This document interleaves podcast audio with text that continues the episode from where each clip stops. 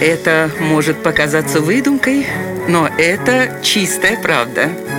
Удивительные истории на радио 1. Существует легенда, что у Мишеля де Нотр-Дама, более известного как Нострадамус, был сын по имени Мишель-младший, и он тоже считал себя астрологом.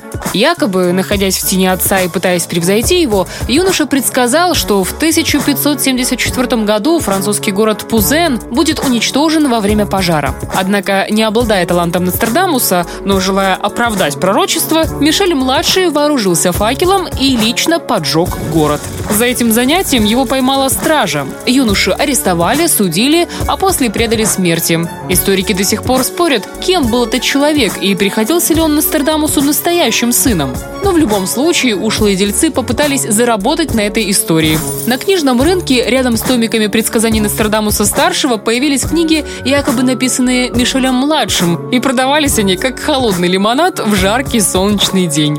Вот такая вот удивительная история.